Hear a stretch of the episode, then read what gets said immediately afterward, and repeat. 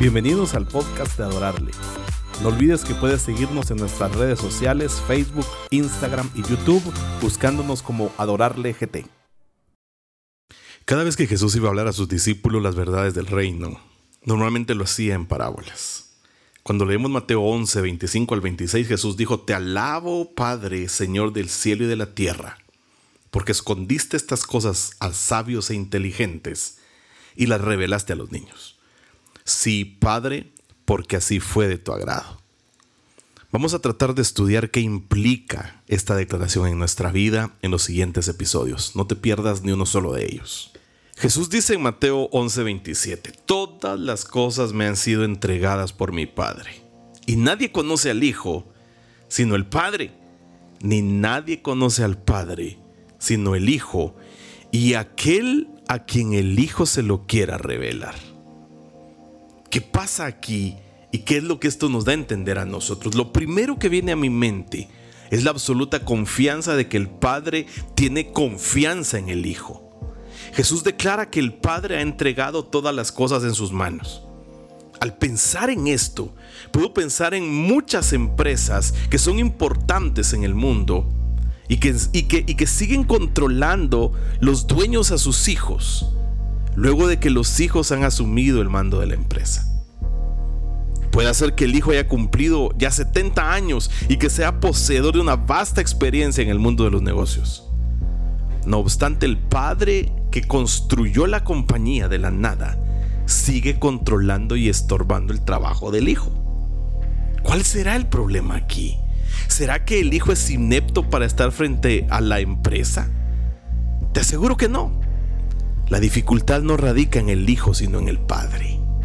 Es una persona que no sabe confiar en los demás. Ese padre no cree que exista en la tierra otras personas que puedan hacer mejores las cosas que él mismo. Ese es el problema de muchos pastores y líderes que a veces manejan de la misma manera los asuntos del reino. Pero la actitud del Padre Celestial es diferente. Él entregó todo en manos del Hijo porque confiaba absolutamente en Él. Hizo pública esta confianza cuando expresó en el bautismo su satisfacción con Jesús. Es importante que nosotros entendamos que la confianza es esencialmente una decisión espiritual. Yo escojo otorgarle confianza a otro, lo merezca o no. Es una manera de bendecir a los que nos rodean. Jesús reveló además que compartía con su Padre una relación de absoluta intimidad.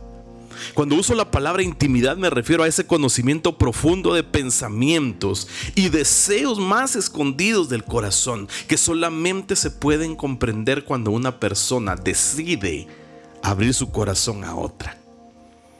Este conocimiento no es el resultado del, aprendizaje en una universidad ni tampoco de simplemente convivir con otro. Por ejemplo, hay muchos matrimonios que no poseen esta clase de intimidad, comparten una misma casa, una misma vida, pero escogen mantener en secreto los sentimientos más íntimos de cada uno. Lo increíble es que Dios desea que accedamos a esa intimidad. Cristo aclara, sin embargo, que no están a nuestro alcance las herramientas necesarias para conocerle a Él. Es decir, solo podemos conocer al Padre por pura gracia Cristo es quien puede mostrárnoslo. Y Él, como hemos visto en nuestro episodio anterior, se lo muestra a quienes gozan de un espíritu sencillo como el de los niños. Si poseemos tal actitud, la actitud correcta, sin lugar a dudas, el Hijo ha de revelarnos al Padre y demandará de nosotros que persistamos en una forma de vida de humildad para poder tener intimidad con Él. Gracias por escucharnos. No te olvides de buscarnos en las redes sociales Facebook, Instagram y YouTube como Adorarle GT.